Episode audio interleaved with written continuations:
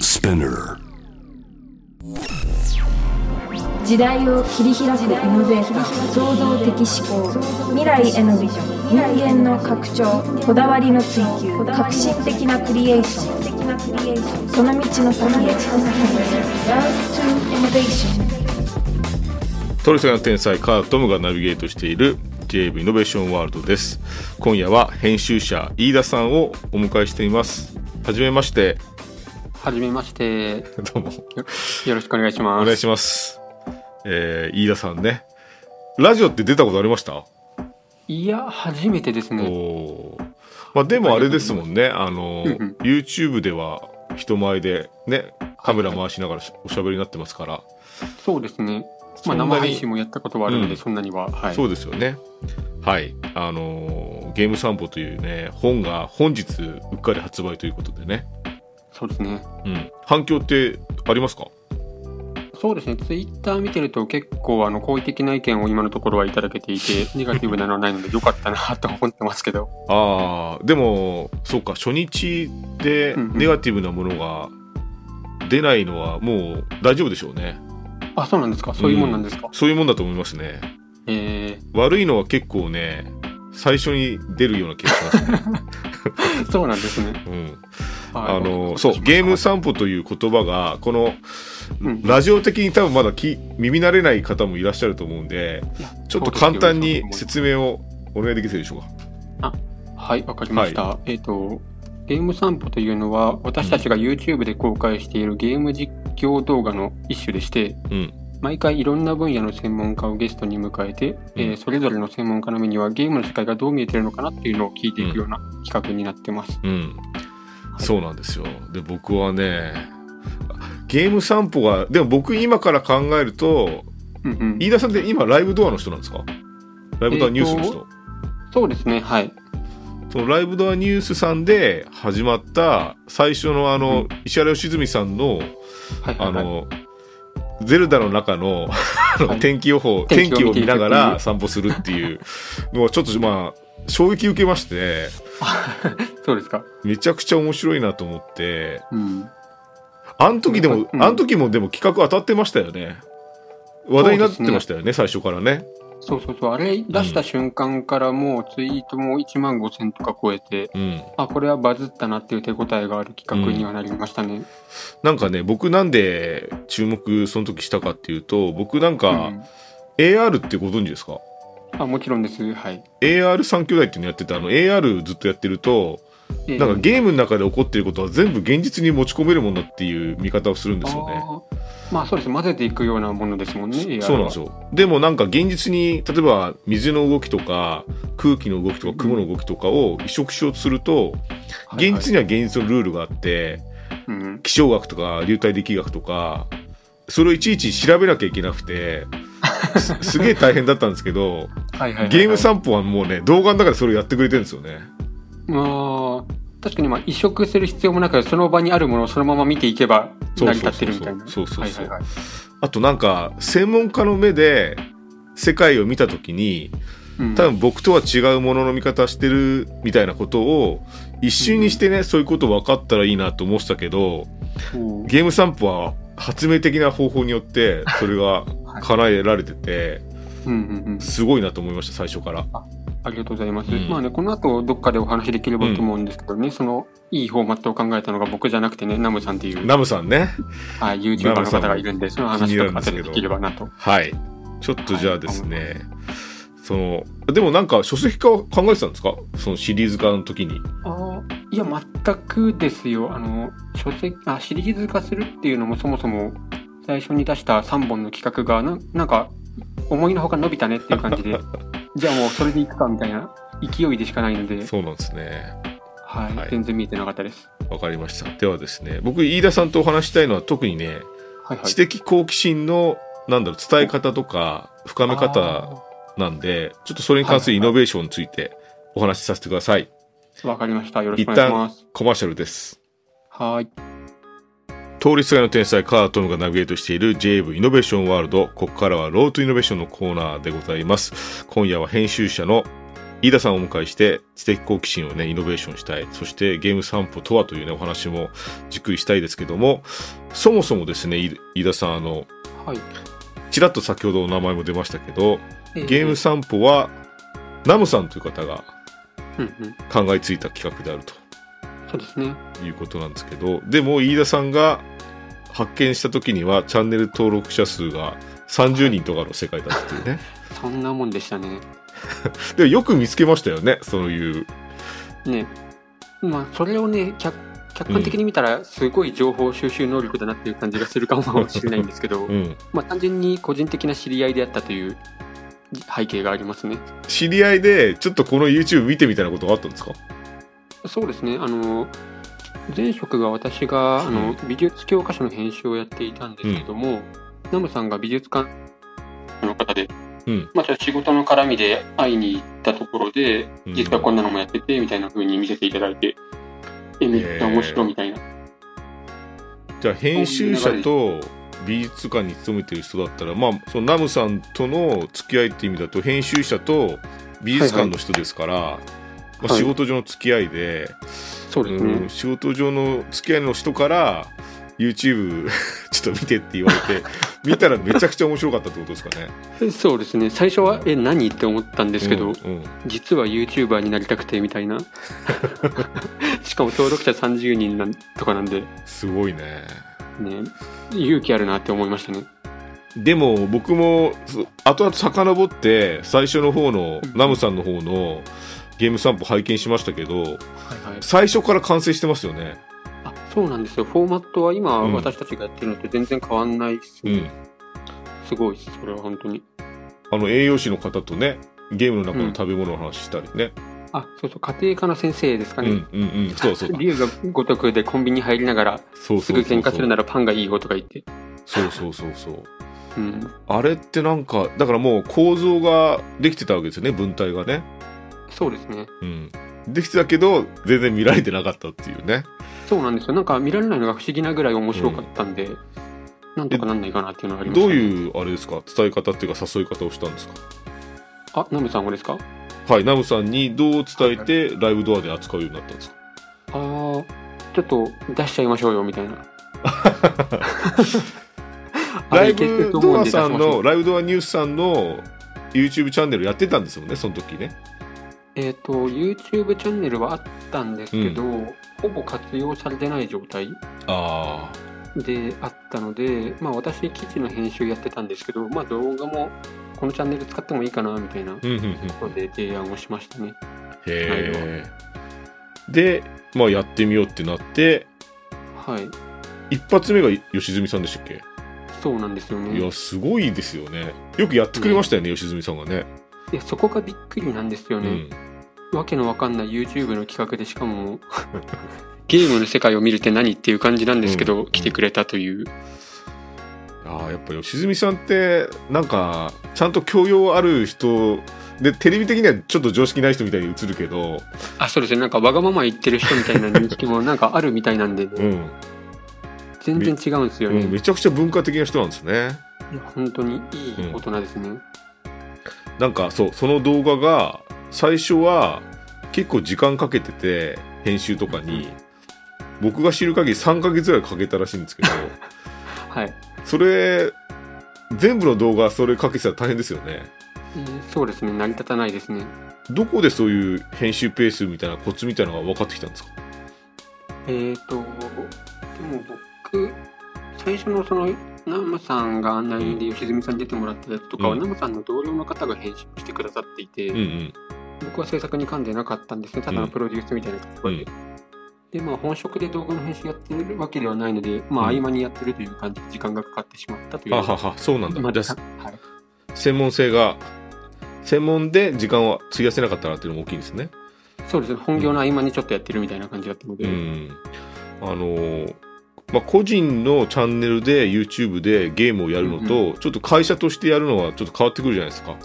そうですね権利関係が全然違ってきますね、それってなんかハードルは高くなかったんですかゲームの配信をやる、まあ、解説をするってことに関してうんハードルの高さはないですね、ただ収益化は企業は NG ですよとかあはははそういはう制約がある感じですね。あ収益化をすするとダメなんですかギタあのメーカーゲにムよって、あうん、メーカーによってですね、本当にそこら辺は。じゃあまさにその書籍化の時の権利関係は割と大変でしたかいや、書籍化の時うんも、すでにあのゲームメーカー各社さん、あのつながりがありますし、うんゲーム散歩を本にしますと言ったら、皆さん協力していただけた感じですね。へーいろんな制約はある中、はい、よくしていただきました。そうなんですね特にまあ任天堂さんとか厳しそうだなと思ったけどまあ、最強ホームって言われていて、はいはい、権利はい、関係は本当にシビアっていう風なイメージはありますよね。えでも大丈夫だったんですかゼルダもあそうですね最初あのゼルダ出した時にはあうのん許可を取らずに僕らやってしまっていて、後から詫びを入れるというあそうなん だ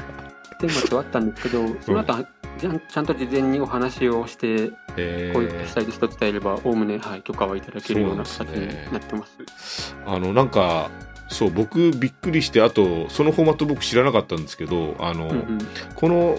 ナウさんがね編み出したこの方式って、まあ、2人の対話で進めるっていうことって、案内人とゲストの専門家ととはいはいなんかそういうなんか美術の世界でそういう鑑賞法対話型みたいのがあるっていうのをあ小耳に挟んだんですけどはいはいはいそれは正しいんですかそうですね対話型鑑賞って言ってまあ普通に小学校中学校高校とかでもよくやられているんですけど、うんまあ、ある美術作品を見るのに、まあうんせん先生がこう説明するんじゃなくてあんまり情報を与えないまま生徒にこれ見てどう思うっていうふうにオープンにこう議論,、議論をさせるみたいな鑑賞方法がありますねそれうんうが、んうん、ベースにはなってますまあ、本来的な美術やあーそういったものを対話型鑑賞で見る見ていたものをゲームにしたわけですもんね。そうですねいろんな視点から見ていこうっていう対象が、はい、変わっただけであんまりやってることは変わらないかなと思ってますいやでもそれがなんで今まで行われてなかったんだろうってぐらいハマってますよね。確かになんか独特のゆるさなんだけどちゃんと深い話もできていける っていうのは、いいところですよね、うんそうなんですよね。うなんかそうこれを見て思うのはあと僕そもそもあのはいはいゲームをなんか規制するのがナンセンスだなと思ってて教育上ね。ああ、1時間しかやっちゃダメだよ、うんみたいな、あれですか。だってプログラミングも教育して日本の人はプログラミングをできるようにって教育を多分したいんだろうにはいなんでゲーム禁止にしちゃうんだろうと思いますけどね、でプログラミングの結晶みたいなところですかそう ら、ね。そうそうそう最高峰なのになんでそれを禁止しちゃうんだろうってね思いますけどそうですね。なんかそういった教育的なところを深めたいっていうお気持ちも多分飯田さんの中にありますよね。ああ、まあ、そうですね、うんゲームと教育っていうのは絶対相性の良さっていうのはあると思いますし、うん、あとは何でしょうね、ゲームは教育に悪いものだみたいな風に、ね、昔よく言われていたようなところもあると思うんですけど、うんなんかそういう変な編入感、あ変な先入観とかなしで、なんかいいゲームってすごい面白いなと僕は思ったので、まあ、いいものはいいぞと正当に評価されてほしいみたいなところが強いですかね。飯田さんはそもそもゲーマーだったんですかいや、えー小学校、中学校ぐらいまでは人並みにゲームやってたんですけど、ほうほうほうなんか、多分世の中のそのゲームは悪いものみたいな空気に毒されたのかもしれないですけど、なんか、やんなくなってしまいましたね。へえまあそれがゲーム散歩きっかけで触れるようになってまたゲームやるようになりましたね。今って動画で言うとど何本ぐらいあるんでしたっけゲーム散歩ってえーっと、多分200本は超えてて300本はいってないかなと思います。結構の数ですよねでもねそうですね。その中で飯田さんがベストを上げるとなどの回ですかベストね、難しいんですけど、なんかどの回もゲストが面白すぎて全部好きっていう風にうんうんなっちゃうんですけど、うん編集者としてなんか企画の飛躍力というか、うん話のスタート地点からどこまで遠くいけたかなっていう視点で言うと、えーサイバーパンク2077をほうほう廃人の方と歩いて俳句を読むっていうおやつおと、あとはマインクラフトの建築を見ながら人類の欲望について語るという、ほう、まあ、その2つがまあ大きいかなとは思いますね。まだ見てなかったんで見ますぜひぜひ。確かに俳句とサイバーパンクは捉え合ってないです よね今までねそうギャップがすごいじゃないですか。へえ面白いですねそうなんですよ。僕ね好きな回あってそれはね、はいはい水野佑さんは僕ちょっと知らない中じゃなくてあのええ顧問弁護士とかもやってくれてるんですけどあの、うん、グラセフの回ねそのそうですね。あれバイオレンスな世界をあの、はい法的に見て窃盗罪がねはい。容疑とかじゃなくてなんかもう、うん確約された容疑だっていうね話も面白かったですけどね。ねなんかああいうなんだろうな専門家がフランクに喋った時の漏れ出る専門性がたまんないんですよね。ああ、そうですね。うん、なんかそういうフランクな状態じゃないと聞けないような温度感とかリアリティのある会話っていう風のは絶対あると思っていますね。そうなんですよそれでなんかあと探偵者さんがジャッジアイズ見て、ほほろっとポロっとその昔は浮気と、は調査といえば女性からのねあの依頼が多かったけどうんうん最近だとあの男性がなんか4割ぐらいになってきたとかあそうですね。ああいうなんか専門性のある話がジャッジアイズのゲーム画面見ながらほろっと出るとかはい。たまんないですよねそうなんかすごいナチュラルに入ってくるんですよね知識が。そうなんですよね、あとね個人的な話なんですけどフォートナイトの最近の回ありますよね、UI をひたすら解説するああエイペックスですね。エイペックスだエイペエイペックスのはいはいはい UI をひたすら見見ました見ました。ああれ実は野口さんいるじゃないですかはいあの編集者のはいあの人僕の本の想定してくれたことあるんですよねむむちゃくちゃ近い仲なんですね。そこ繋がってるんですね。そう、つながってるし、あとなんか、そうと、なんか友達となんかゲームしながら、そはいはのい友達の、あ、そういえば編集者だったよねとか、デザイナーだったよねっていう話うんがうん、本当に漏れ出る。だって、ね、あの、ゲームの、あの、ゲーム散歩の中でも、座布団の話とかね、はいはいはい。あの、UI 要素の、メニュー要素の、アルファの高さとかの話とかしてたけど、はい。ああいうのってやっぱ、デザイナー同士はよくするけど、うん、友達にしないですもんね本当仕事上の話ですよ。そうそうそうそうそういうのがなんか画面見ながら漏れ出てる感じがねたまんないなと思いましたよね、そうですね。意外とそういう仕事上の細々しい話って知らない人に話すのが面白い話題だったりもするんだろうなっていうのはやってて感じますね。ありがとうございますでちょっとね、うんコーナー締めとして一つ聞きたいんですけど、ゲーム散歩に内在するイノベーションがあるとしたら何だと飯田さん思いますか内在するイノベーション。そうですね。まあ、自分にとっての当たり前が人にとって当たり前じゃないよっていうところが、まあ、ゲームで出てくるっていうのが大きいかなと思いました。なるほどそうですよねそう、うんゲームで一回なんかフランクになるんですよねなんかあそうなんですよそうなんですよ、うん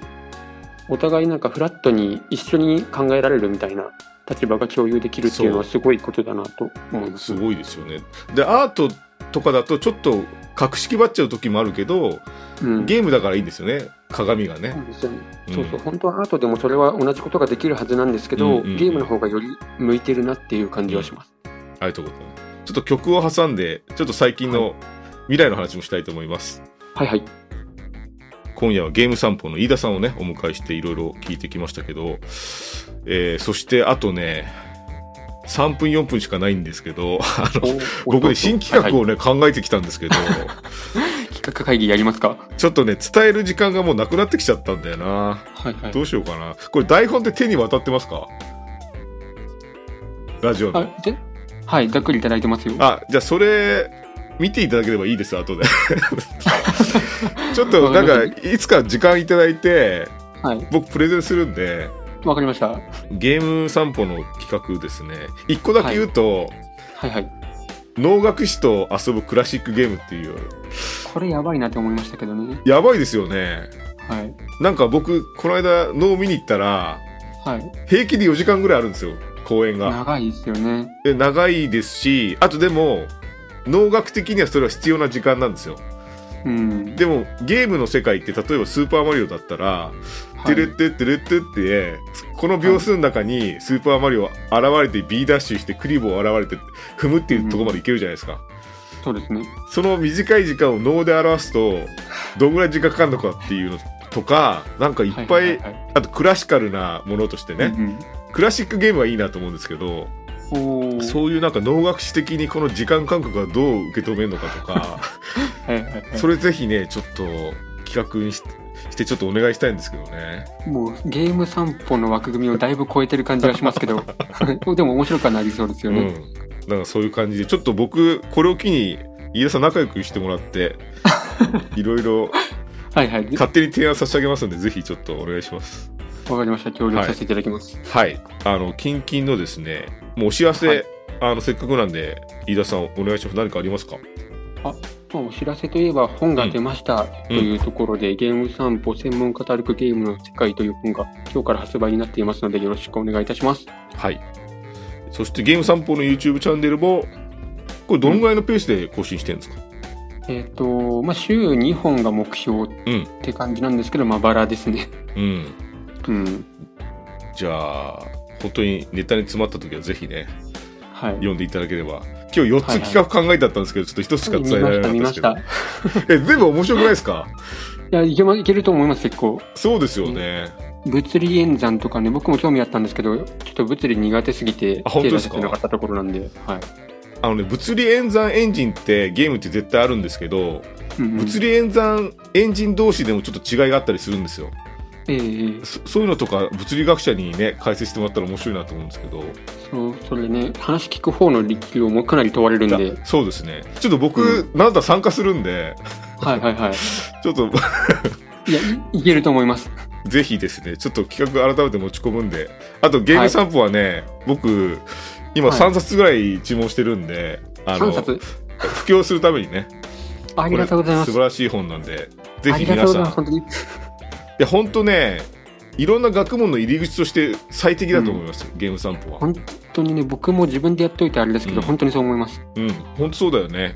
うんなんかせん散歩中にさ本当にふと見かけたものかうんうらん本当に深まってくることってあるじゃないですか現実でもうんうんうんそれの書籍版だしなんだろう動画版だから本当にね、ゲーム散歩はね皆さん見てほしいし読んでほしいんですよねそうですねゲーム好きにも散歩好きにも読んでほしいですね、そうだから宝ジュニさんもね読んでほしいです ね一回ねオファーしたことあるんですけどあ本当な んとかはいちょっとそういう話をまた今度どこかであぜひぜひお願いします。えーいや次はじゃあ何かを目指しますかシリーズ化書籍化ときて、ああ、本当は旅行代理店化を目指したいなと思ったりしてました。あーあーいいですねそうですね。いろんな専門家にいろんなところつ連れてってもらいたいなっていう。あーめちゃくちゃいいですねそうですね。な僕んかがただハト行きたいというだけでもあるんですけハトど。バスツアーだけでもいいですよねあ、全然いいですね。あそれはぜひお聞きの旅行代理店そして今ちょっと困ってるかもしれない 企画にはいはいはい。ぜひね注目いただきたいですはいよろしくお願いします。ははい、いありがとうございます今夜はありがとうございます飯田さんありがとうございました。はい、えー今夜はゲーム散歩の飯田さんをお迎えしましたありがとうございましたありがとうございます。 J-Wave Innovation World Innovation World